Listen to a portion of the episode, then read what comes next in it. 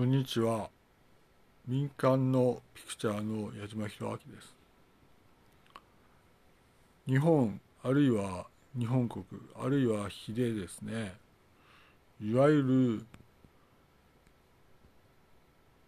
人を殺すとかお前の一族を皆殺しかするにするとかそういうことを言う方を私は許さないということでございます。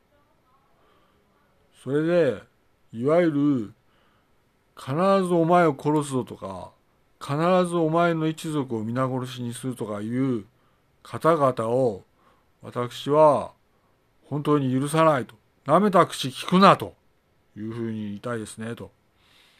あなたを必ず殺すとか、あなたの一族を皆殺しにするとかいう舐めた口を聞くなと、このように思います。舐めた口聞くな、本当に。舐めた口聞くんじゃないわかるな舐めた口聞くな、本当に。埼玉から矢島博明でした。民間でした。失礼いたします。